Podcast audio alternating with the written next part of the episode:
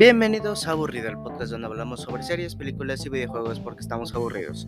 Eh, ok, esto va a ser raro, ¿no? Puesto que ya llevo un podcast de Spider-Man y dos seguidos no es muy común de mi parte, al menos no por el momento. Eh, primero que nada, eh, esto va a contener muchísimos spoilers de la nueva película de Spider-Man, eh, Spider-Man Sin Hogar o Spider-Man No Way Home.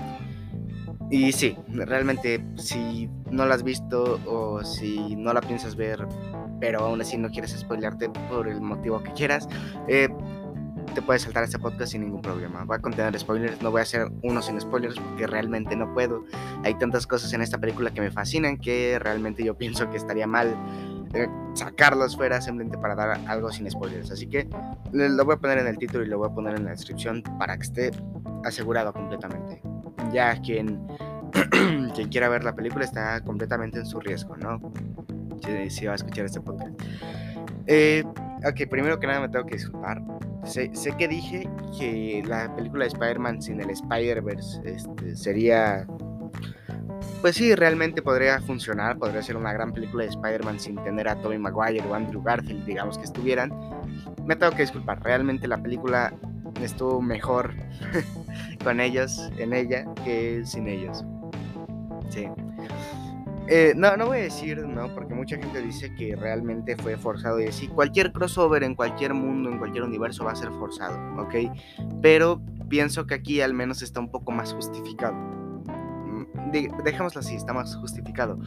No digo que esté bien realmente, pero tampoco es la gran tragedia, tampoco es como que digas, no, es la película por completo y así, porque es lo que yo decía, van a aparecer los seis siniestros, ¿no? Van a haber un montón de villanos que Spider-Man se tiene que enfrentar y si no estuviera, los, aunque no fuera Andrew y Toby, aunque fueran tres Tom Hollands, pues realmente no se perdería mucho, pero me refiero a que siempre queda como ese factor de wow, ¿no? que es como maravilloso ya pasando un poco esta parte, que ya iremos más adelante de nuevo, tengo que decir que me encantó esta película. Es de hecho, creo que la mejor, bueno, al menos compite para ser la mejor película de Spider-Man. Y realmente tiene puntos para hacerla. Más que nada el hecho de que por fin se puede demostrar cómo Tom Holland está sufriendo, bueno, Peter Parker, pero me refiero como al actor, ¿no? Como cómo lo interpreta. Se puede ver que por fin está dando un, un toque más dramático al personaje, más allá de simplemente ser un chico disfrazado de Spider-Man, que es lo que se mostró en las anteriores dos películas. Yo a mí la personal me gustaron, ahí lo tengo que dejar, pero realmente pienso que esta tercera sí se lucieron, ya que por fin dan un trasfondo más profundo a lo que viene siendo Spider-Man. Porque, a ver, cuando todos descubren quién es Peter Parker, Peter Parker por mero capricho quiere hacer un hechizo para que todo el mundo olvide quién es Spider-Man, ¿no? Y esto, más allá de ser un peso ligero en la trama que solo lleva al multiverso y a que aparezcan villanos, realmente tiene un peso mayor, un buen peso en la trama, quiero decir. Y realmente puedo decir que es lo que invoca, ¿no? Que Peter Parker sufra tanto alrededor de toda esta película. Porque claro, hay villanos súper fuertes, hay villanos malvados y me gusta este toque de querer salvarlos, porque ya no es solo los venzo y se suicidan solos o los venzo y no sé, cualquier cosa los termina asesinando, porque es realmente lo que pasaba en, películas de Tobey Maguire y Andrew Garfield, que realmente acababan sufriendo como esta tragedia. Y yo pensé realmente al principio que iba a ser más como ambientado en, sí, venimos de otros universos y solo iban a dejar como ese toque de, sí, venimos de otros universos y ahí muere, ¿sabes? Ahí se queda. No, no pasa más, no cambia. Y pensé que simplemente era como traen al mismo actor que hizo de Doctor Octavius para pues volver a interpretarlo pero no iban a ser como más que el guiño de que la película y que no sé qué. Pero cuando empiezas a ver que hay tanta referencia, cuando empiezas a ver que algo grande se viene, ¿no? Pues realmente puedes decir, wow, o sea, te emociona mucho. Y más allá de decir, wow, Peter Parker está madurando, sino que Peter Parker madura y realmente madura. Mm, también tengo que decir que mucha gente dice que un desarrollo lento tiene que ser necesario, ¿no? igual lo decía el mundo de Soul o caja de películas, ¿no? Que el desarrollo de este personaje es lo suficientemente rápido para que no sea aburrido. Y la película tiene suficientes buenos ritmos para poder disfrutarla más allá de una, de una simple película de Spider-Man. Tiene tantas cosas en positivo esta película que realmente sería un error eh, catalogarla de una película sobrevalorada. Porque mucha gente, y yo lo he visto eh, en YouTube o en Twitter, que dice que no, es que este, la película animada de Spider-Man, este, un nuevo universo, creo que algo así se llamaba, o a través del, del Spider-Verse, eh, es una mejor película y una mejor este, implementación del Spider-Verse y que no sé qué. Por supuesto que lo es, porque está dedicada para eso. En esta película se está hablando más, ¿no? A trasfondo de Spider-Man, porque no es simplemente este, sí, nosotros perdimos a alguien querido, ahora tienes que ser mejor, porque esto no se demuestra, al menos no hasta el final, y, eso no, no, tiene por qué ser malo, porque también en la del Spider-Verse, sí, pasa lo mismo, pero me refiero al punto de la diferencia de esto, porque sí, uno es, es incluso más maduro que otro, no, Miles Morales es más maduro que este Spider-Man que estamos viendo, por el hecho de que este Spider-Man está buscando cambiar cosas que no puede, ¿no? Y realmente puede ayudar a las personas y realmente puede ayudar a sus amigos, pero para eso tiene que sufrir y sufre bastante en esta película. Y tengo que decir que los personajes aquí sí brillan muchísimo más. Ned se puede sentir como un personaje más orgánico y esta MJ, bueno, la MJ de, esta, este universo, por así decirlo, muy entre comillas, podemos decir que funciona incluso mejor, porque ya no es solo la novia que Peter quiere obtener, ¿no? Y que está tratando de impresionarla y ese tipo de cosas, ¿no? Sino que ahora ya siendo pareja se puede demostrar más como ese choque, ¿no? Esa forma de hablar que, ellos dos tienen, que solo una pareja de novios tendría, ¿no? Y se siente natural, se siente realmente natural y, y, orgánico, que es lo mejor de todo, porque ya no es solo, ah, sí, te amo, sí, yo también, y ya, ahí muere, sino también es, este, te amo, sí, pero demuéstramelo, no me lo digas hasta tal momento y ese tipo de cosas que hacen que la química funcione, porque no es como en Spider-Man lejos de casa, ¿no? Que se centraban mucho como en este romance, en este amor, sino que ahora los pequeños momentos de este romance y de este amor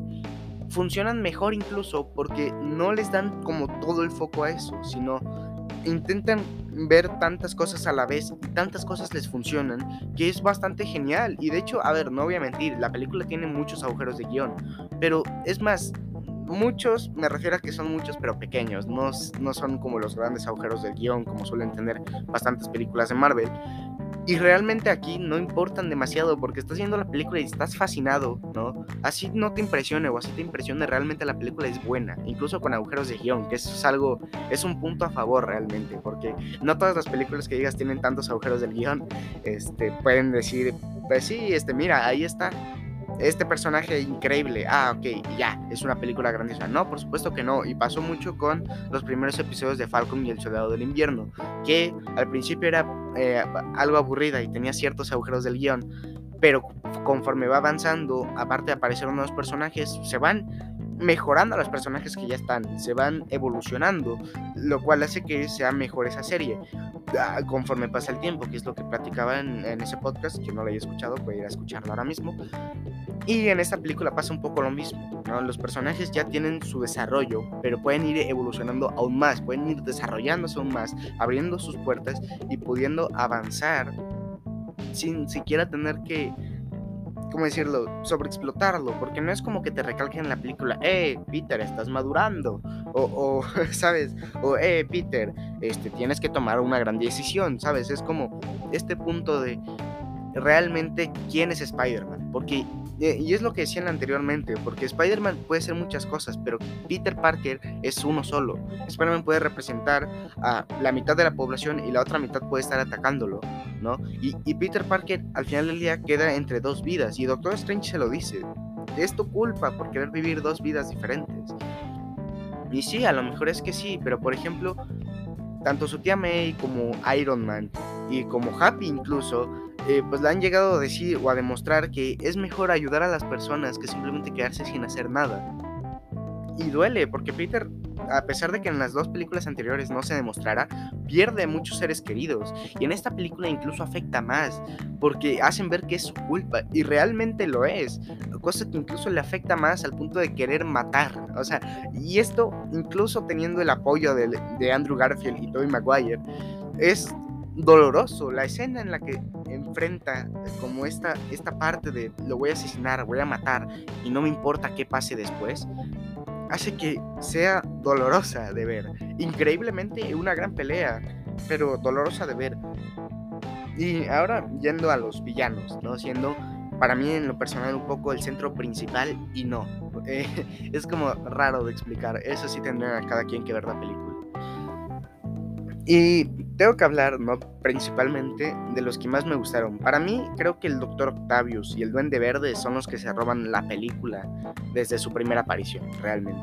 Porque los ves y puedes deducir, ¿no? Puedes decir, wow, o sea, qué genial, ¿no? Un multiverso, villanos de otras películas, pero cuando van hablando, cuando van conversando, porque esto es algo que no se veía o no se, nunca se ha visto con villanos de Spider-Man, porque claro, claro, es un villano por película, ¿no? Entonces realmente no platican entre ellos, no hablan porque eh, dan a suponer que se conocen. Por ejemplo, Doctor Octavius y Norman Osborn, que es el Duende Verde, se, entre comillas, trabajan en la misma empresa y deberían conocerse. Digo entre comillas porque nunca se da explícitamente o nunca se platica de que se conocían o que eran amigos. Entonces, cuando pasa esta parte de este Norman, ¿no? Cuando empiezan a platicar un poco, cuando empiezan a hablar, cuando intentan conversar, incluso con las de la Amazing Spider-Man, la versión de, de Andrew Garfield, es absurdamente bueno, ¿no? que, hablen, que platiquen, que puedan conversar. Porque además de eso, es el hecho de poder saber, ¿no? El qué va a pasar en su futuro. Porque, a ver, sí, la mayoría de ellos va a morir. y por ejemplo, el hombre de arena, que es creo que el que menos habla, ¿no? Sí dice que, por ejemplo, el doctor Octavio y Norman Osborn murieron, ¿no? que apareció en el periódico y es lo que da hincapié a intentar salvar a las personas, que es lo que le dice su tía May, porque es ahí va la parte del multiverso que a mí en lo personal sí me gusta. No, me gusta incluso más que la versión animada. Y es esta parte de no porque sea diferente, ¿no? No porque muera una persona aleatoria, ¿no? Así sea el tío Ben, o así sea otro Peter Parker, o así sea, no sé, el tío Ben incluso, o así sea el padre de Penny Parker, por ejemplo. Eh, realmente no se da hincapié a qué tan profundo es eso, porque solo se menciona. Pero por ejemplo, con Andrew Garfield y con Tobey Maguire, a pesar de, digamos que no has visto esas películas, digamos que no los conoces, pero solo con el hecho de que te lo mencionen y que, y que puedas ver cómo realmente se ve tristeza en ellos, como no solo es agacho la cabeza y cierro un poquito los ojos o algo así, sino que por ejemplo, a Andrew Garfield, ¿no? Cuando se trata de una pelea ¿no? El cómo por fin puede salvar a MJ, aunque no sea Gwen Stacy, ¿no? El cómo la puede salvar y cómo casi está llorando, ¿no? Cómo puede sentirse ese momento. Y a pesar de que no hayas visto las películas anteriores, puedes sentir ese momento, puedes decir, sabes, murió en mis brazos y ahora la acabo de salvar. Y es algo que te mencionan en cierta escena y que aún así la recuerdas y que puedes decir, wow. Y eso es algo que me gusta, que a ver, no es como que digas la gran película para que si no has visto absolutamente nada de Spider-Man la veas, porque no es así, realmente no, no funcionaría tanto así pienso que en esa parte sí dependería un poco de la persona, ¿no? Pero realmente no creo. O sea, eso es algo que se le criticó ahora mismo, o se le critica ahora mismo esta película. Pero realmente, ¿quién, quién realmente no ha visto las películas, ya sea de Andrew Garfield, de Tobey Maguire o incluso de Tom Holland, para entenderlas? Ese es mi punto. Entonces, es esta parte, ¿no? De los multiversos hace que tenga más peso esta trama, porque además William Dafoe haciendo de Duende Verde es lo mejor del mundo. Y me encanta que sí, usaron su traje clásico por momentos, pero que después ya no estuviera la máscara, que pudieras ver la cara de loco, de, psicópata que hay en él, de cómo realmente puede llegar a afectar a Peter Parker enfrentar a un villano tan malvado, porque es como la versión, es como el Joker. De Spider-Man, básicamente. Y es grandioso, porque en una escena, ¿no? Que supongo que los que ya la hayan visto sabrán, cuando la tía May, que por cierto la tía May se luce en esta película, realmente es una gran persona, podemos ver cómo la tía May, a pesar de todo, intenta ayudar a Peter, incluso enfrentándose a villanos que ella no debería enfrentar puesto que ella no tiene superpoderes, y eso culmina en su muerte, siendo que las últimas palabras que les dice a Peter Parker de este universo son un gran poder, un gran poder, perdón, un gran poder conlleva una gran responsabilidad. Es que estoy emocionado, porque esta, esta escena, además de que dolió, ¿no? Fueron cinco minutos de agonía cinco minutos en los que pudimos ver a Peter Parker sufriendo realmente, el cómo realmente lloraba, ¿no? Pero lloraba mal, sufría demasiado porque ya no es solo Iron Man que dices lo conoció y a lo mejor era como su padre, o, ya no es, eh, no sé, Misterio a quien confió su, a quien le dio su confianza, a quien intentó que fuera su amigo, ¿no? O incluso el buitre, quien era el padre de su, bueno, de la que iba a ser su novia, me refiero. ¿No? No, no eran como cosas que no, no es que digan nimiedades, pero no afectaban tanto al personaje, sino que ahora era incluso peor porque ya ni siquiera tenía alguien con quien confortarse como Tobey Maguire o Andrew Garfield que tenían a la tía May. Aquí ni siquiera está el tío Ben y quien muere es la tía May. Y eso, es lo que me gusta del multiverso, porque no necesariamente tiene que morir un tío Ben para que Peter Parker sea el buen Spider-Man que todos conocemos, sino tiene que inspirarse el propio Peter Parker a ser mejor persona. Entonces esto es lo que hace que esta película tenga mil veces mejor desarrollo de un Peter Parker que lo que pudo tener Andrew Garfield. Y me gusta también este desarrollo un poco pequeño. Que es el que tiene Andrew Garfield, que Andrew Garfield de hecho es el más sentimental de los tres y se demuestra cuando él es el que dice los quiero chicos o cuando e incluso él se denigra a sí mismo diciendo no, yo soy el peor de todos y así y Toby Maguire le dice tú eres asombroso, you are amazing, ¿no? Y, esta, y esta pequeña frase hace que a mí en lo personal me sienta mm, feliz, porque aquí además brilla más incluso Andrew Garfield como Spider-Man, Toby Maguire puede lucirse en pantalla, y lo mejor de todo es que Tom Holland, que es lo que más se le criticaba en todas las películas, que era el trabajar en equipo, que él siempre trabajaba en equipo en todas, incluso en esta, es que su punto fuerte es este, trabajar en equipo. Y con tres Spider-Mans, cuando él intenta liderarlos, lo logra y hace que puedan funcionar como un buen equipo. Es, eh, a todos horas, es grandioso. E, es creo que lo mejor de la película, más allá del desarrollo del personaje, que también es grandioso. Y el actor de James Jonah Jameson también es un gran actor y le agarras odio, pero porque es bueno. O sea, no, no por el hecho de, este, ay, este, acaba de decir que Spider-Man todo es su culpa, pues realmente lo es.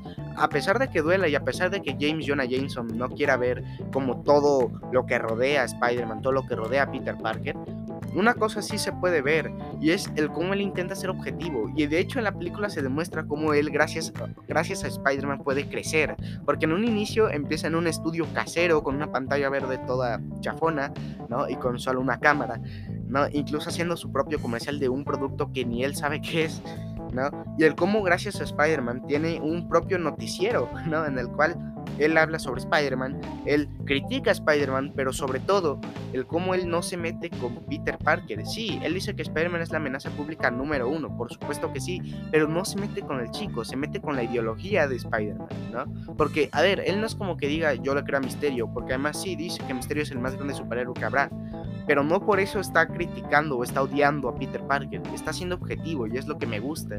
Que a ver, eh, tal vez, perdón, Tal vez a mucha gente, ¿no? En esta película no le haya gustado como el rumbo que tomaron para este personaje, que es un poco más cínico y más egoísta, ¿no? Buscando siempre su beneficio. Pero también hay que darle el chance de que al menos podemos ver una versión diferente de este personaje, ¿no? Algo que realmente cambia y algo que podemos decir, wow, o sea, wow, realmente es un personaje diferente.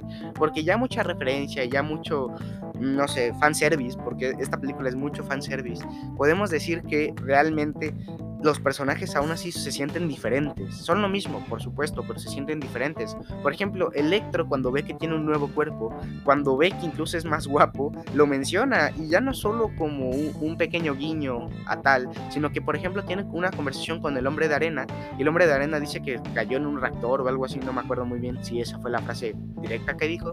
Y, y el hombre eléctrico o Electro pues le responde que él cayó en un tanque de anguilas y entonces el hombre de arena dice que hay que fijarse bien dónde caen. Y eh, ahora mismo voy, ¿no? A esta parte de la comedia. La comedia en esta película es maravillosa. O sea, y a pesar de que la comedia sea tan subjetiva, aquí funciona tan bien, tan absurdamente bien, porque ya no solo eh, sí, ya no solo es un pequeño chiste tonto, por ejemplo, que el nombre de Doctor Octavio sea Otto Octavius, ¿no? Y, curioso que tenga tentáculos y así.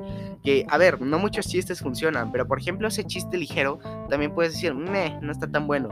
Pero después los chistes van escalando aún más, aún más y aún más y funcionan tan bien. incluso cuando Toby Maguire, como dispara telarañas desde sus venas, le hacen una pregunta que es de si dispara telarañas desde otros lados ¿no? Que es un chiste subidito de tono realmente y lo dejan entender así, que es gracioso, realmente es divertido y hace que esta película, más allá del drama, la tragedia y el desarrollo de personajes, también funcione por su comedia. Es de hecho creo que la película de Spider-Man más divertida y más graciosa que hay.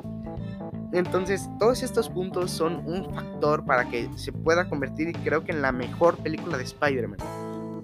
Y también tengo que decir que Doctor Strange, que no lo mencioné en todo este lado porque a pesar de ser un punto fuerte en la película, ya es como más de principio y final, no parece como en medio de la película. Doctor Strange creo que realmente demuestra que no es realmente el gran sobreprotector o el gran poderoso, ¿no? Como lo, hicieron ver en sus primeras películas o incluso en Endgame. Que eso era lo que a mí no me gustaba, que por ejemplo al principio Doctor Strange era alguien arrogante y sigue siendo alguien arrogante, pero que ahora realmente necesita ayuda de alguien más porque el hechizo él lo arruinó, claro, pero con ayuda de Peter Parker lo arruinó. Entonces tienen que buscar una forma de arreglar esto. El cómo el Doctor Strange realmente valora a Spider-Man, ¿no? Siendo que incluso le dice, yo, o sea, yo pensé que eras más maduro hasta que recordé que eras un niño, ¿no? Peleamos en el espacio juntos, por favor dime por mi nombre, ¿no? Entonces cuando Peter Parker decide que el hechizo sea que todo el mundo olvide a Peter Parker, ¿no? Porque el primer hechizo fue que todo el mundo olvide a Spider-Man. ¿Quién es Spider-Man? ¿No? Pero ahora es que todo el mundo olvide quién es Peter Parker. Ahora mismo Peter Parker ya no tiene nada, ¿no? Y, y es doloroso porque puede sentir cómo Peter Parker se convierte en un Peter Parker incluso aún más clásico. Incluso él mismo hace su propio traje, ¿no? Con un poco de azul y rojo, siendo más apegado al original, por así decirlo, que hace que valga la pena realmente ver esta película por el desarrollo de Peter Parker. Porque así no hayas visto las dos anteriores, creo que no hace tanta falta, ¿no? Y, más que nada, ¿no? También el hecho del sacrificio, porque un gran poder conlleva una gran responsabilidad y esto no pesa hasta que está enfrentándose al Duende Verde en la batalla final, hasta que realmente está dando dándole una paliza e, e intenta matarlo pero matarlo mal, matarlo con rabia, con ira y con su propio este, deslizador, que esto es algo que es una gran referencia, ¿no? Para los, que vieron las clásicas, que intenta matarlo con su propio deslizador, que es prácticamente lo que lo mató en un principio, y el cómo Toby Maguire lo detiene. Es grandioso, es, es, es una gran pelea. Todas las peleas que involucran al Duende Verde son grandes peleas, pero me refiero a que están tan bien manejadas tanto la acción como el drama, que hace que en este momento duele incluso aún más es, es grandioso, es una película muy buena. Incluso en el final, cuando hace su sacrificio, que es lo que mencionaba, duele y duele bastante. De hecho, creo que fácil cualquier persona puede llorar en bastantes partes de la película sin problema. Y, a ver, yo realmente tal vez no me pasó, pero sí se me humedecieron los ojos cuando vi morir a la tía May, ¿no?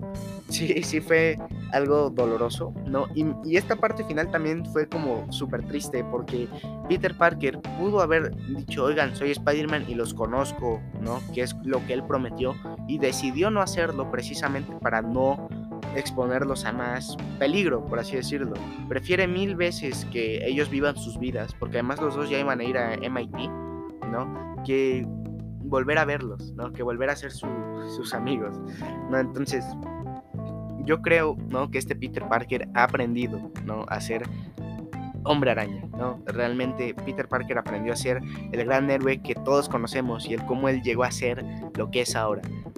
Peter Parker tal vez no a muchos les guste el personaje de Spider-Man, pero este Peter Parker es lo mejor que hay en el universo cinematográfico Marvel.